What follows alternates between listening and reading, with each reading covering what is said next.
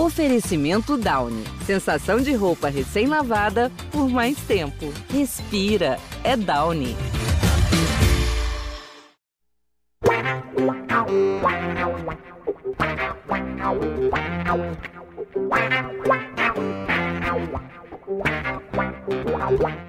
Um orgulho que nem todos podem ter. Eu sou o Bruno Gilfrida, estou aqui nessa segunda-feira chuvosa em São Paulo, depois de um empate do Santos no Campeonato Paulista, mais um jogo sem vitória. Até agora foram quatro jogos, uma vitória, é, justamente no clássico contra o Corinthians. E hoje estamos aqui para a edição 189 do podcast GE Santos. Vamos falar muito desse jogo contra o Guarani, que foi disputado ontem, domingo, fora de casa. Vamos falar também do interesse do Santos na negociação no lateral direito Auro. E também, claro, da saída do Rodrigão, é, que deve rescindir um contrato dele com o Santos. Para falar de tudo isso nesse podcast recheado de assunto, eu tô aqui com a melhor e maior youtuber santista na face da terra, Isabel Nascimento. Gostei. É que Gostou? a pessoa ela fica tanto tempo fora que ela teve tempo para se planejar. É, bom, boa noite, bom dia, boa tarde para todos e para todas que estão nos ouvindo. Acho que esse momento é é interessante no sentido de tipo, acho que o, o diferente quando a gente diz o segundo, nosso segundo podcast do segundo jogo, é que a gente estava na desgraça e foi para desgraça maior. Eu acho que hoje é, hoje não, assim, acho que por mais que não tenha sido um ótimo jogo, mas tem algumas evoluções que a gente começa a ver no time do Santos. É claro que não, tá longe do ideal. E além disso, também tem a questão do Sandro, né? Você falou do possível lateral é verdade, e também é do possível não renovação do lateral da Copinha, capitão da Copinha, né? Pra gente falar também. Então, acho que nesse momento é um momento. Sim, ele não é bom em termos de resultado, mas ele é um pouquinho melhor em termos de evolução de alguns jogadores e de sistema do Carilho. E quem também tá aqui com a gente hoje, estava de folga ontem, ao contrário é, da Isabel, que eu tenho certeza que trabalhou, é o Bruno Gutierrez nosso outro setorista do Santos, para também falar de tudo isso. Viu o jogo ontem, Xaraco? O que, que você achou? Opa, bom dia, boa tarde, boa noite, Xará, Bruno Jufi, Bel, todos que nos acompanham no GE Podcast. Estava de folga, porém acompanhei os 90 minutos da peleja. É, tem gente que gosta de sofrer, né? Não tem como. Tem, tem, não adianta. Minha esposa ainda ainda brincou, pô, mas você tá de folga. Eu falei, eu tô de folga, mas eu tenho que gravar o podcast amanhã. Como é que eu vou falar do jogo? ainda pôs a culpa no trabalho, entendi. Exatamente, uma justificativa plausível, né, para que ela aceite que eu fique 90 minutos vendo o Santos atuar de maneira péssima, né, novamente. Depois de ter feito um bom jogo no clássico contra o Corinthians, voltou aí a oscilar muito, né, em campo, principalmente no segundo tempo. O segundo tempo do Santos acho que foi um dos piores aí né, nesse início de temporada. É, a gente vê, já, já vi que teremos opiniões diferentes no podcast aqui de hoje. O Gutierrez começou falando em mais uma atuação péssima do Santos. A Isabel já vê algumas coisas melhorando. Eu acho que eu tô mais no time da Isabel, mas eu acho também que os momentos ruins do Santos ontem foram muito acentuados. Assim, teve um momento que o João Paulo fez três milagres seguidos. É, e não dá para o João Paulo, é, de quatro jogos do Campeonato Paulista, ser o melhor em campo, é, em três, né? Então, assim, claro que é uma boa notícia, tem um goleiro que a gente percebe que está evoluindo muito diariamente, ele tem melhorado no que ele mesmo considera que era a sua, pior, a é, sua maior deficiência, que era a saída do gol. Eu acho que ele tem melhorado muito nesse quesito. O Santos não tem sofrido tanto nas bolas alçadas na área, mas ele tem sido muito exigido. Acho que esse é um dos pontos para a gente tocar desse jogo, é, para tentar diagnosticar. Depois do jogo, o Carilli disse na entrevista coletiva que não tinha ainda conseguido diagnosticar qual era o problema do Santos e por que o João Paulo estava tão exposto. Eu vou começar pela Bel de novo, quero saber se ela é, 12 horas depois do jogo, 10 horas, vai, faz 12 horas que o show começou, que a gente está gravando aqui às 4 da tarde de segunda, se ela já diagnosticou, Bel, o que, que aconteceu com o Santos ontem? É, depois a gente vai falar das coisas boas, mas sempre que meu pai perguntava, minha mãe perguntava, ah, o que, que você quer saber primeiro, a boa ou a ruim? Eu sempre começava pela ruim. Então vamos falar do que teve de ruim primeiro. Se você já conseguiu identificar, Bel, por que, que o Santos ontem foi tão atacado e o João Paulo teve que trabalhar tanto? Olha, Bruno, eu acho que ontem a gente teve uma questão muito grande com o Felipe Jonathan, né? O Iago é, fez uma boa partida do Guarani e a gente teve um time que logo percebeu que a parte da esquerda, tá assim, acho que o Felipe Jonathan e o Lucas Braga, porque o Lucas Braga é um atacante que ajuda também na marcação.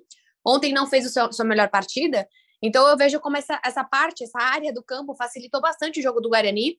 E eu colocaria também nesse pacote o Camacho, né? Infelizmente a gente não tem é, uma ótima atuação, atua, atuação do Camacho desde que começou o ano, né? O Camacho não faz um jogo que a gente fala, putz, bom jogo do Camacho. Isso não aconteceu até agora.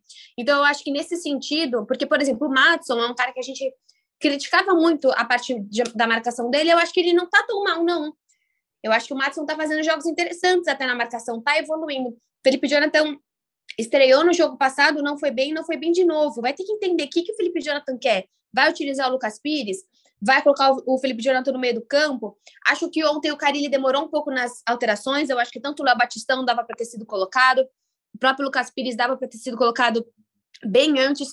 E outra, né? Além de não estar bem, infelizmente o pênalti foi em cima dele, depois ele que põe o pezinho para invadir. Então, foi em cima dele, não, no caso, né? O pênalti foi, ele, ele que, que fez. fez, o pênalti. É, então, eu acho que assim, ontem, se é um, um, culpado, acho que é mais o lado esquerdo do Santos, que não estava bem na marcação. O Guarani usufruiu muito desse lado, porque em questão de zagueiros, eu acho que a gente não poderia estar mais perto do que a gente falou no último podcast, de achar a nossa dupla de zagueiros.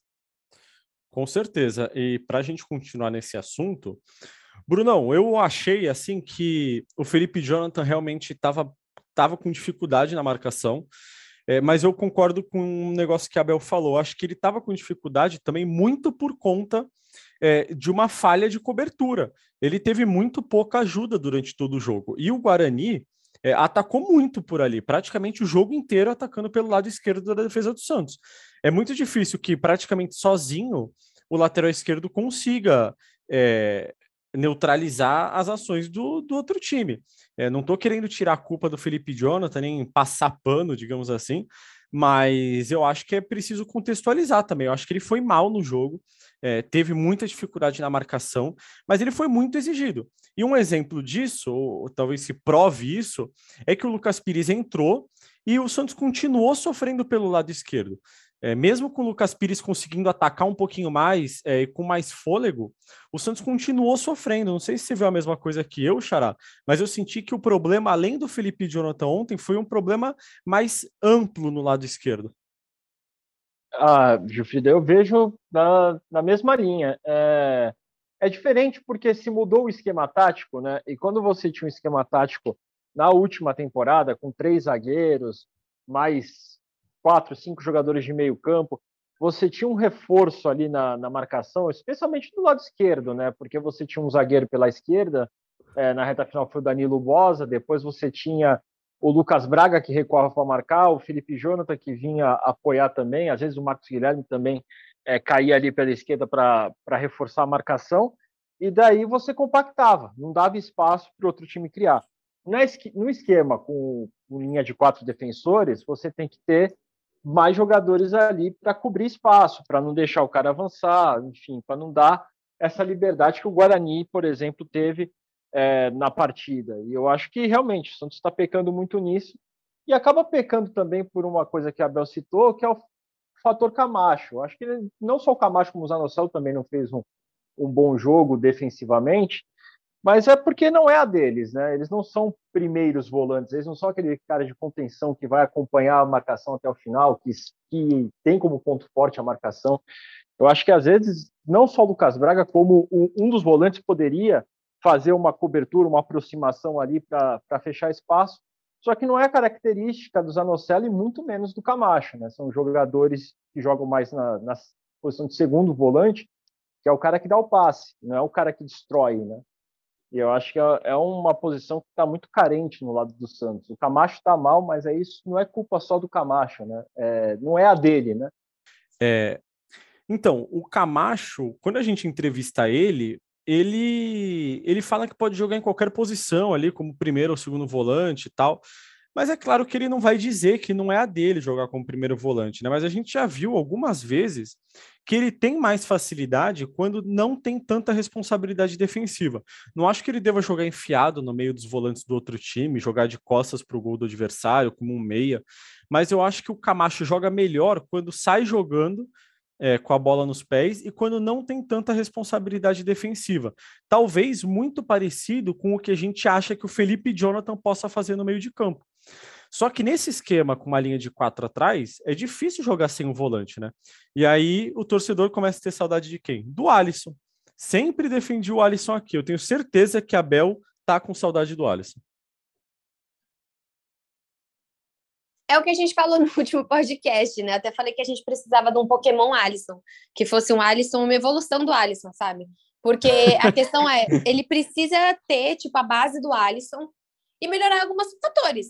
Então é um Pokémon Alisson que a gente espera, mas eu acho que a questão também do Camacho é pensar que talvez o Camacho, tudo bem que ele não jogou tão bem nos primeiros dois jogos, mas pode ser que o Camacho tenha jogado melhor e se entenda melhor com o esquema de três zagueiros, porque nesse ponto ele não tem tanta necessidade de marcar. E isso é do Felipe Jonathan também. No meio de campo, por exemplo, hoje o Goulart, ele não tem nenhuma necessidade de marcar por mais que ele seja um cara que dá os passes inteligentes e tal, o Pirani, quando o Pirani tá ali, ele também não tem nenhuma necessidade de marcar. O Marcos Guilherme também não, eles marcam porque eventualmente dá para marcar, conseguem marcar, mas não existe a função, não existe uma. É, o time não perde tanto se o Pirani não começar a marcar todo mundo, entendeu? Então, acho que é muito esse ponto do ter o Felipe Jonathan no meio. Só que o Camacho, nesse sentido, infelizmente, ele é primeiro volante, ele tá ali mais ou menos com o Zanocelo, mas assim, é, a questão do Felipe Jonathan dá para você alterar um pouquinho. O Camacho não dá para gente transformá-lo em meia. Então, eu acho que é um ponto meio que controverso do Santos, porque assim, é ou é o Camacho, mesmo o, vai voltar o Sandri, e agora o Sandri tem mais questões, né? Tem a questão do joelho, tem a questão do preparo para voltar, não dá para voltar simplesmente amanhã.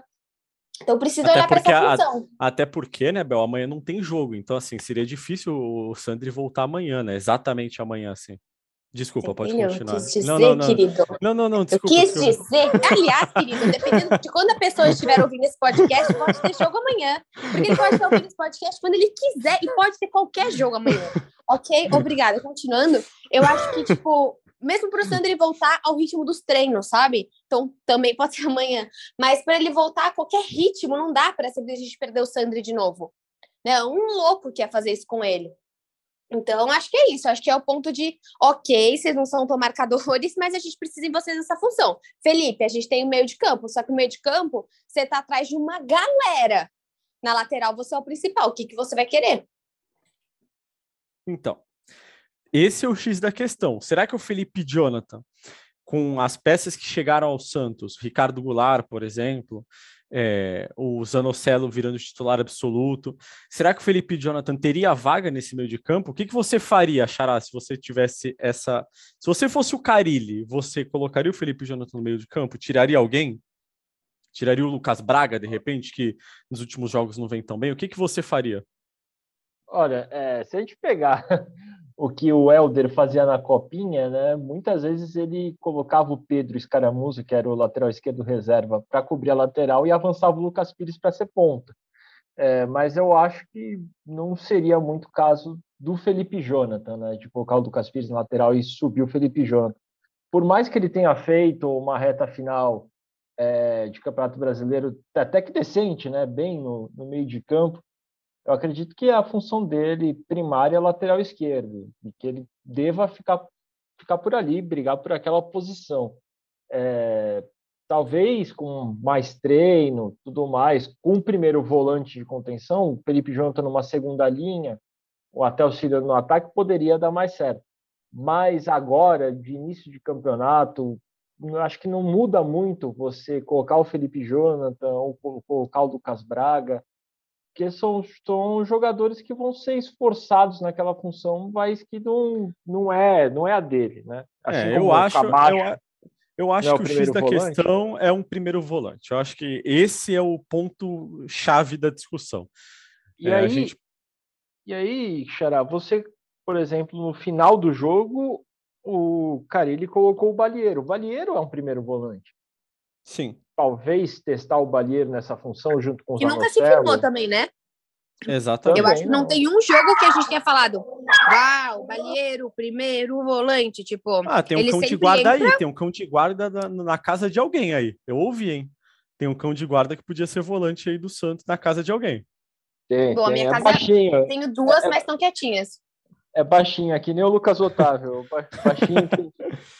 Mas... Então, mas eu concordo com você, Bel. Pô, acho que o Balieiro podia ser testado. É, é que a gente sempre fala, né? A gente não vê treino, não dá para saber se o Balieiro tá treinando muito mal. Mas, pô, acho que tá clara a, a deficiência do, do time do Santos. Não sei se você concorda comigo. É, o que eu falei, é, são peças que não são as peças que a gente poderia esperar, né? Putz, o, sei lá, o Bauerman ainda não entendeu a equipe do Santos. Né? O Sandri voltou e não voltou bem, não. São peças como Felipe Jonathan, que já era, que já oscilava, e o Camacho, que vinha até numa, numa boa sequência, que não também estão fazendo a diferença, só que a, fazendo a diferença de maneira negativa. Só que o problema é porque, como a gente está vendo, a gente não tem. Você vai fazer o quê? Vai colocar o Ivonei? Nunca deu certo. O Balieiro, a gente nunca teve um baita jogo do Balieiro. Então, são peças, próprio Lucas Pires, parece um bom jogador, sim, mas e aí? Aí você chega para ele e fala, Toto, titularidade, um abraço. Sabe? Não, é, não dá para fazer bem assim também com ele. Acho que o cara ele demorou para colocá-lo? Eu acho, mas eu acho que não dá para simplesmente ele ser o titular, entendeu? Porque se ele é o titular e Felipe Jonathan vai para o meio, a gente está de novo sem ninguém de substituição na lateral esquerda. Que agora, como a gente, você já colocou no início do podcast, a gente pode ter alguém na direita, né? Mas na esquerda ainda não. E aí, se você chama alguém para a esquerda, eu não sei qual recado que você passa para o Felipe Jonathan, porque ao mesmo tempo que ele não quer, eu não sei como que você fala, então, Darling. Você não quer, mas assim, é muita gente que está no meio. É. É, ainda bem que o Carilli ganha bem o suficiente para resolver esse problema, né, Bel? Ainda bem que não sobrou para a gente resolver esse problema. Ainda bem também que o Corinthians não começou a. Eu fiquei com muito medo da queda do Silvinho voltar contra nós, sabe? Porque, assim, por mais que o Carilli tenha seus, suas questões, ninguém é perfeito, mas, cara, para a gente achar outro técnico, confesso que parte de mim ficou com um pequeno receio de tipo, será? Será que vai vir? Porque assim, os caras estão trazendo Paulinho, né? Renato Augusto, William, Gil, Jô. Só falta o cara. Já que o Tite eles não conseguem. Não, eu ia né? falar, ou o Tite. É, é que o Tite, o Tite não, esse ano parece ter algum negócio importante aí mundial.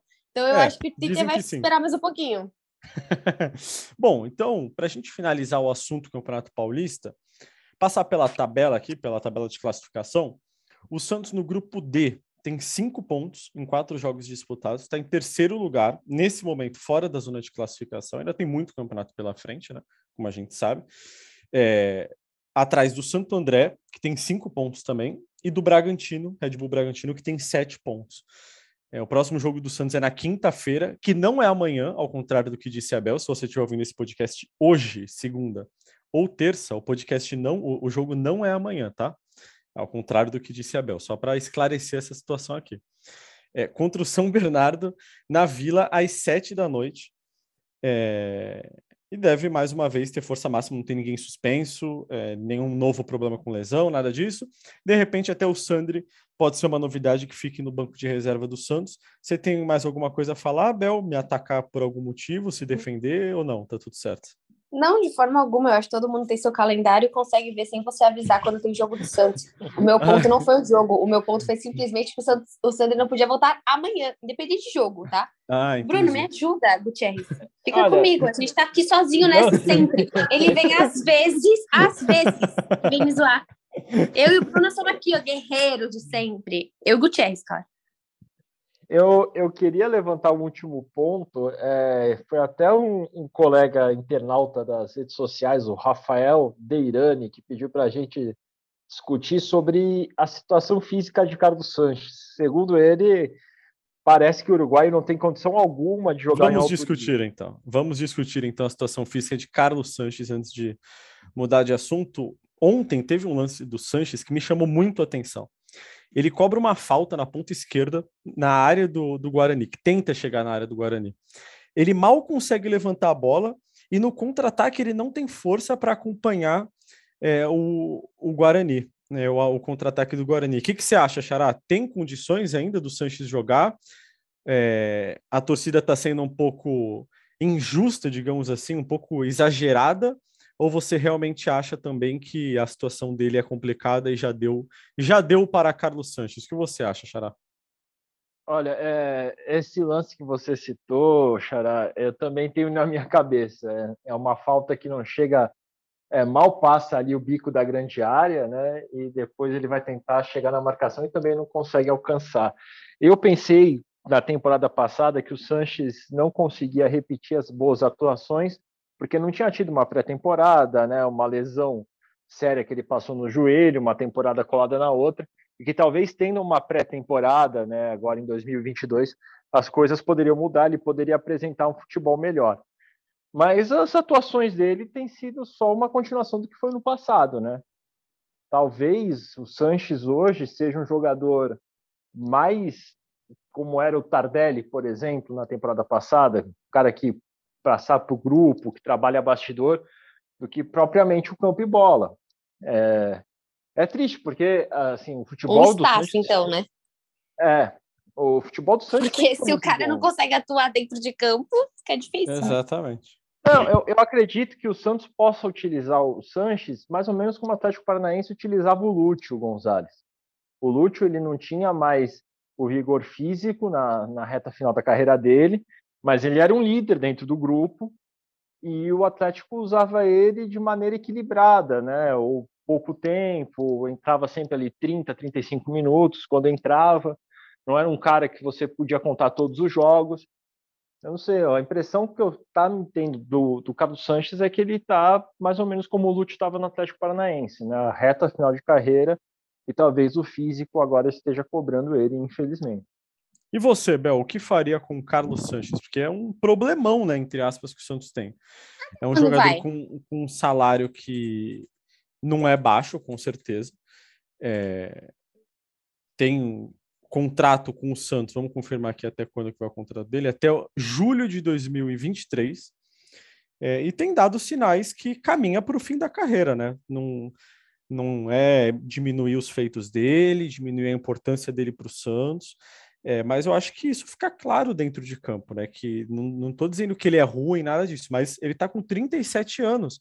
E, a, e, acho que a cada partida fica mais evidente que talvez o prazo de validade do, do Sanches esteja perto do fim. O que, que você acha, Bel? Olha, eu acho que assim, um, eu não sabia que era 23, eu achei que fosse esse ano. Uhum. Eu acho uhum. que até o Santos acabou fazendo um contrato, mas o Santos estava num momento que eu não vou negar, assim, o Santos estava num momento muito pressionado. Ai, mas ele ajudou tanto, sei lá o quê. Porque o Sanches, ele foi muito importante na Libertadores no sentido extra-campo, né? O que, exatamente o que o Gutierrez trouxe. Mas não dá para você pagar alguém para ser extra-campo. Se você tem que quer contratar o Sanches depois, trabalhar no time do Dracena, eu acho excelente. Eu acho que o Sanches ele tem um ímpeto até maior do que o Renato é, não é história que eu estou falando, falando de ímpeto de ajuda dentro de campo, que às vezes é isso, a pessoa consegue ajudar mais em campo, mas na hora de você ser meio que um gestor do time, às vezes você não tem a mesma, a, mesma experiência ou, ou a mesma habilidade. Então eu acho que hoje eu vejo o Sanches como um cara que não consegue mais. Não sei se. Ai, é muito difícil, né? Porque se você pensar, poxa, ele tá jogando o quê? 20 minutos por jogo num campeonato paulista e não está conseguindo ser efetivo, não está conseguindo. Por exemplo, o Batistão e o Magui, quando entram, mesmo pouquinho, a gente fala, putz, o próprio Marcos Guilherme entrou bem, os jogos do Batistão ele entrou bem. Agora, o Sanches, você não fala, caramba, o Sanches entrou, que jogada. Não. E igual vocês estão comentando, a gente não está falando de uma arrancada, a gente está falando de um momento de uma bola parada. Poderia Exato. ter sido mais fácil, poderia ter sido. É, até falando em bola parada, acho que a gente tem que pontuar eu comecei a achar interessante o, a bola parada do, do Zanocelo, né? Porque sim, é uma sim. questão do Santos muito sanamente complicada, né? A bola parada, o gol sai, cara, acho que a gente tem que falar do gol, né? O gol sai de um escanteio, então o Santos desde 1963 não fazia gol de escanteio, e ainda com um zagueiro que não, o, o cara, ele não é alto, é um pulso insano que ele deu. Tipo, Sim. o Bauerman tá, mano, 15 centímetros acima das outras pessoas ali, dos carinha do, da, da zaga do, do Guarani. Então, eu acho que a gente tem que colocar isso também, mas infelizmente, questão de Sanches, eu acho que vai ser aguardar, só que o ponto é, ele tá sendo uma peça que não tá uh, somando de maneira alguma, né? Nem na marcação, nem na nem, nem na parte ofensiva e nem na bola parada. E fica mais difícil, né? É que o famoso me ajuda a te ajudar. Gosto de você, acho extremamente importante. Só que o Santos está no, tá no modo resultadista de novo. Exatamente. E teve coisa boa também, né? Vai só para a gente falou que ia falar das coisas boas e acabou se prolongando um pouco nas coisas ruins. É, então, antes da gente terminar de vez o assunto Campeonato Paulista, eu acho que ontem teve sim coisas boas. Acho que o Santos no primeiro tempo poderia ter feito mais gols, as bolas aéreas, como a Isabel falou. Além do gol do Bauerman, teve um outro cabeceio do Ricardo Goulart muito perigoso. Eu acho que o Santos mostrou alguma é, algum entrosamento já maior do que vinha mostrando. É, o Carille disse na entrevista que a atuação no clássico foi um ponto fora da curva, que o Santos vai, não vai conseguir jogar bem assim todo o jogo, porque está mudando o esquema e tudo mais. Mas ontem deu para ver alguma evolução assim, né? Não sei o que, vocês acham, se vocês concordam. Vamos pelo Xará primeiro. É, o que, que você achou de, de positivo ontem, Xará, no Santos? Não, eu, eu achei que o Santos, é, eu falei, do segundo tempo para mim do Santos foi horrível, mas o primeiro tempo do Santos foi bom. Eu acho que a questão de jogada de cruzamento, de bola aérea, que o Santos tinha deficiência tanto ofensivamente quanto defensivamente, melhorou. O Santos criou boas jogadas, não ficou só naquele cruzamento e vamos ver no que vai dar. É, mas essa oscilação que o Santos tem de um tempo para outro é, é, que surpreende, que eu falei negativamente. Mas sim, acho que o Ricardo Goulart ele está pegando o ritmo de jogo ainda, ele vem mostrando, vem se soltando um pouco mais, né, mostrando que pode ali agregar bastante ao time do Santos, apesar é, de toda a desconfiança que estava em cima dele, por, causa, por conta das lesões, tudo, ele parece que realmente, fisicamente, ele está muito bem. É questão de, de entrar no ritmo e entrosamento com o restante do grupo. E como você mesmo escreveu, Xará, é, o Bauerman também, para mim, é um ponto super positivo, né? Como ele realmente não sentiu peso de adaptação de nada, parece que já estava aqui desde o ano passado, e vem dando tranquilidade, né, em questão de zagueiro para a torcida do Santos. E você, Bel, o que, que você viu de positivo ontem no jogo do Santos? Arbitragem, né? Eu acho que, tirando a cara, foi um vexatório que a arbitragem fez ontem. Não tô falando do mérito de foi ou não o pênalti, nem o outro pênalti que eu acho que também foi, né, do Santos, porque se um foi, outro foi, mas nem entrando nesse mérito. A arbitragem estava confusa, a arbitragem estava Isabel Nascimento na oitava série e ali olhando para a prova de física, tipo, ela não sabia o que fazer, tipo, ela, é, é, cara, igualzinho eu falava, mas eu estudei, mas eu estudei, eu sei que eu estudei e eu não tenho a menor ideia do que fazer. Ontem foi muito triste porque a gente viu insegurança na arbitragem. É o ponto que a gente sempre traz, né? A gente fala, poxa, tô, a falta de preparação, isso é muito triste. Então eu julgo que assim a gente consegue ver uh, que a estabilidade da arbitragem atacou o Santos. Só que o que incomoda é que, por exemplo, o gol do Jô não atacou tanto o Santos como a estabilidade da arbitragem. Então, o Santos ainda é um time que precisa melhorar na parte psicológica.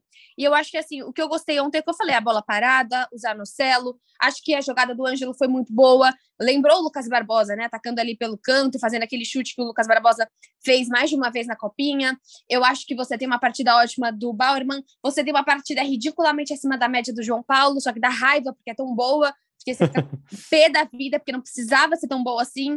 Mas eu acho que tem pontos positivos, sim. Eu acho que, como a gente falou, o Marcos Guilherme entrando bem.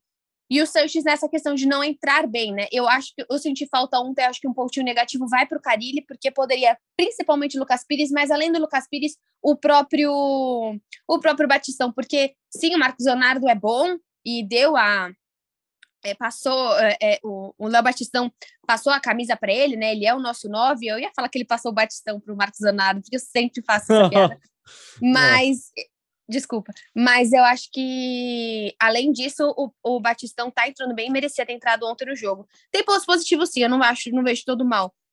Mas não dá para o jogo do Corinthians ser o ponto fora da curva, sabe? Eu acho que dá, essa frase é, é complicada, porque o, o, o time de Corinthians é putz, não é nem bom naquele momento, tanto que o técnico caiu, né? O time do Corinthians era um, é um time em construção, tava sem William, tava sem Cássio, tava sem Cantilho e tava querendo derrubar técnico. Então, assim, um time com tanto problema, você ter uma vitória com um time tão lascado, eu acho que a gente não pode chamar de ponto fora da curva. Acho que encerramos o Campeonato Paulista aqui, né? Acho que Xará tem mais alguma coisa para falar? Podemos ir para o próximo assunto. Não vou passar a tabela de novo, tá? A Isabel disse que vocês têm calendário em casa e podem descobrir sozinhos a tabela do Campeonato Paulista. Cara, os cientistas pro... são muito autossuficientes. Vamos, vamos, vamos para o próximo assunto? Vamos seguir. Então tá bom. Bom, é, como vocês provavelmente já leram, o Santos está negociando o empréstimo do lateral direito Auro, ex-São Paulo. Ele pertence ao Toronto, está na MLS, tem 26 anos. Vocês lembram do Auro no São Paulo? Eu não lembro dele no São Paulo, acredita? Não tenho lembranças. Ele foi jogou no São Paulo em 2018, até 2018, né? Acho que ele não chegou a se destacar muito assim. Depois acho que até a gente vale a pena falar com alguns setoristas do São Paulo para eles falarem sobre o Auro, mas acho que é um cara experiente já, né? 26 anos, é, pelo menos é, uma sombra para o Madison. O que, que, vocês acham dessa possível contratação? Olha, Xará, é, eu acho o nome interessante, assim, é uma aposta, né? O Santos, Dracena sempre falou muito a questão da oportunidade, né? É uma oportunidade de mercado que surge. O Auro era muito bom na base do São Paulo, tanto que era convocado para seleções de base do Brasil, tudo mais. Mas quando subiu para os profissionais, nunca se firmou, né? Foi emprestado para o esporte, se não me engano, para o América Mineiro, depois foi emprestado para o Toronto. Toronto exerceu o direito de, de compra que estava no contrato de empréstimo e ficou com o jogador. E aí, no futebol, apesar de ser o Toronto, é o futebol norte-americano, né? Porque ele joga a MLS, né? A MLS, a liga norte-americana. Aí a gente já não tem mais tanta informação sobre o Auro, né? O que a gente pôde apurar aqui é que ele jogou praticamente todos os jogos da temporada e quase sempre como titular, só duas ou três partidas que ele entrou no segundo tempo, no intervalo. Então, assim, é um jogador que o Toronto apostava na última temporada e que vinha sendo titular. Então, acredito então, que... então, se ele não é o Felipe Jonathan do Toronto, que não tinha concorrência, ele mereceu ser titular durante toda a temporada, né? Isso. O, o que pega, talvez, na questão do Toronto é aquela coisa dos, dos estrangeiros, que tem um limite. Eu acredito que o Auro também, por ser brasileiro, acaba perdendo espaço, né? Porque o Toronto trouxe aí dois, três jogadores estrangeiros, e daí reduz o espaço dentro do elenco. Mas ele vinha sendo titular, deu quatro assistências na temporada passada, pode ser utilizado no meio campo também, pode ser utilizado na lateral esquerda, já jogou até de volante dentro do próprio Toronto. Então é um jogador polivalente, né? A gente sabe que o cara ele gosta desses jogadores que passam duas ou mais funções. Então, dentro da, da realidade do Santos, é um nome interessante, né? Tem que ver como ele vai se apresentar se, se tudo der certo, né? se o Santos finalizar a contratação dele. E você, Bel, o que, sou... que, você acha do Santos indo ao mercado e se reforçando, provavelmente se reforçando, né, na lateral direita? Eu acho excelente. Eu, eu fico um pouco chateada na questão do Sandro, né? Que hoje começaram a pipocar umas notícias que parecia meio. Eu não sei até onde o Santos está tão bem assim para você, igual nós falamos agora. É, você mantém algum, algumas pessoas como o próprio Thailson no elenco e você não renova com o Sandro. Eu acho que eu sei que são momentos diferentes, né? O Thailson tem outras questões, mas aí Parece que o Elano queria o Tailson na Ferroviária, o Santos pede para ficar, mas o Sandro pode ir embora? Eu não compreendo. Para mim não faz, não faz nenhum tipo de sentido isso. Até porque o Matson é um cara muito bom, mas às vezes o Matson consegue ajudar. Já jogou de, de, de, zagueiro. O, o Sandro, não sei se o Sandro é só lateral, será que ele não conseguiria também, sei lá, ajudar no meio de campo? Não que o Santos precise, mas estou falando que ele também possa ser esse cara polivalente. Eu só sinto se esse, esse tal, essa tal pessoa do. É, que já foi do São Paulo, não, eu desconheço, como você está falando, joga no Canadá, não assisto o futebol canadense, mas é se o nível para mim tem que ser muito acima do Sandro, para que a gente tenha aqui atrás dele. Isso me deixa um pouco triste. Essa, se a resolução do Sandro for simplesmente tchau e benção, não renova o contrato, para mim algumas renovações não fazem sentido. Eu não sei até onde, por exemplo, o Ivonei, o Kevin Maltos, o próprio Balieiro, é o próprio Jonathan, toda essa galera são tão melhores do que o Sandro. O Mercado Livre chegou chegando no Big Brother Brasil 2024. Fez o seu pedido? A gente faz a entrega mais rápida do Brasil. Assinou Meli Mais? Tudo fica ainda melhor. Você pode ter ainda mais frete grátis. E tudo isso em milhares de produtos. Chega chegando agora mesmo no app. Realmente, é, hoje acho que foram os nossos amigos do UOL que publicaram essa questão do, do Sandro, né? Que o Santos provavelmente não vai renovar o contrato com ele, que acaba nesse ano. O Dracena já avisou que com um contrato curto não joga no profissional, então acho que seria compreensível ele não jogar, mas o Santos já ter decidido não, não renovar com ele, eu acho que talvez ele merecesse uma avaliação mais criteriosa, não sei o que, vocês acham, mas, ao mesmo tempo, eu acho que também é um direito do clube, né? O clube está lá no seu direito de não querer ficar com o jogador. É, agora, poxa, nem dá uma oportunidade para ele no profissional tentar, né? pô, põe ele para jogar mesmo com um contrato curto. Se ele realmente mostrar que não tem condições, aí não renova. O que, que você acha, Xará? É, é aquilo que o Dracena falou várias vezes, né? Que jogador jovem, contrato curto tal, não, não vai ter espaço, o Santos não vai dar vitrine para o cara sair de graça. É, o Carilli acompanhou a Copa São Paulo, né? E em nenhuma das vezes que ele falou sobre a Copa São Paulo, ele citou o nome do Sandro, né? Ele citou o próprio Jair Paulo, zagueiro de 16 anos, citou o João Vitor, o volante, citou o Juan, citou o Lucas Barbosa, citou o Lucas Pires, mas nunca citou o Sandro. Talvez o Sandro, o esquema de jogo que o Cariri pensa, não, o Cariri talvez tenha avaliado ali pela Copa São Paulo que não se encaixaria. Eu acredito que o Santos pode disputar um estadual, aí a gente pode observar ele em um time profissional. Aí eu gosto. Atuando. Eu gosto muito mais dessa sua ideia. Renova, vai para um outro time Alô, de boa Dracena. dimensão né? Sei lá, mesmo a própria ferroviária. Eu, eu acho, acho bacana. válido, assim, e daí você avalia. Sim, tentou, tentou, não deu certo. Bacana, não deu certo. Agora, você simplesmente tchau. É, eu Exatamente. acho que corre, é, corre, corre sempre o risco, né? É, agora, tem que ver também, ah, decidiu não renovar. Às vezes já teve uma negociação e não chegaram no acordo e o Santos decidiu não renovar. O pessoal que cuida da carreira pode ter pedido muito e o Santos não ter aceitado e decidiu não renovar. Mas vamos ver as cenas dos próximos capítulos, né? Ele tem contrato ainda com o Santos, tem mais alguns meses de contrato, né? A gente viu o Daniel Guedes sendo chamado para treinar com o time principal no início da, da pré-temporada e depois não joga mais porque não renovou. Então, no Santos as coisas mudam muito. Na semana passada, então vamos aguardar o desfecho dessa história do, do Sandro. E quem resolveu a vida com o Santos hoje, a nossa repórter Camila Alves publicou lá no, na página do Santos, sem espaço nenhum, já também, como vocês falaram de outros jogadores, foi emprestado diversas vezes. O Santos em, em processo de rescindir o contrato com o Rodrigão, isso vai acontecer. É, mas acho que não vai fazer falta ao Santos, né? O que, que vocês acham? Vai fazer falta? Alguém vai sentir falta do Rodrigão? Não, eu acredito que não. Acho que o Santos acabou sendo vítima, né? É, vítima entre aspas, né? De jogadores que tiveram contratos muito longos com o Santos e sempre produzir três jogos seguidos, assim que se doou uma estrela contra o Fluminense marcando gol, tudo, atacante trombador, parecia ser ali a esperança para um, um camisa 9, mas que nunca se concretizou. O Santos acabou refém desse contrato longo, aí fora de forma, foi até alvo de críticas por isso.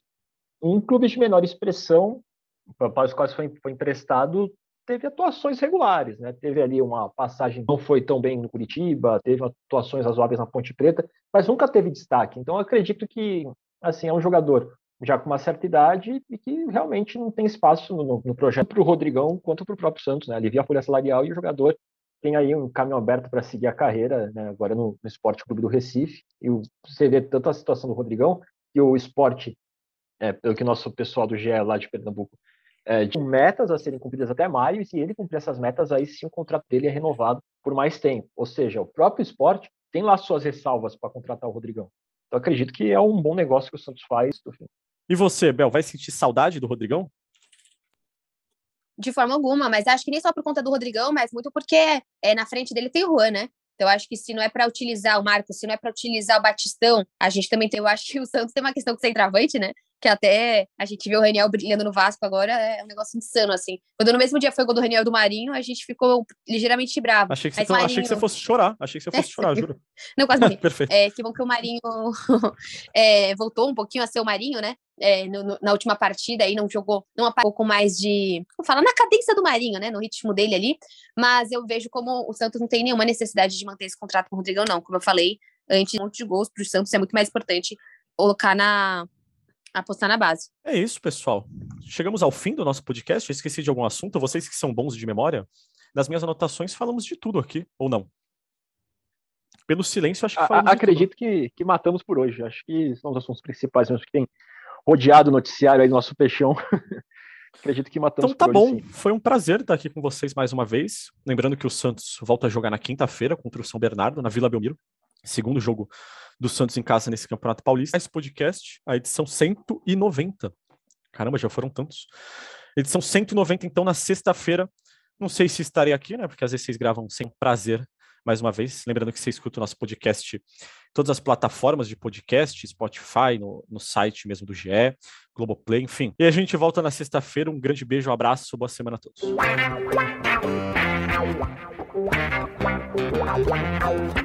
Pelé, dois na barreira, correu, o rei atirou. Gol! O cara manca ação, sambou pra lá, sambou pra cá, botou na frente a bola. O time sempre chegando a chance de mais um gol. Gol! Neymar pode bater de primeira.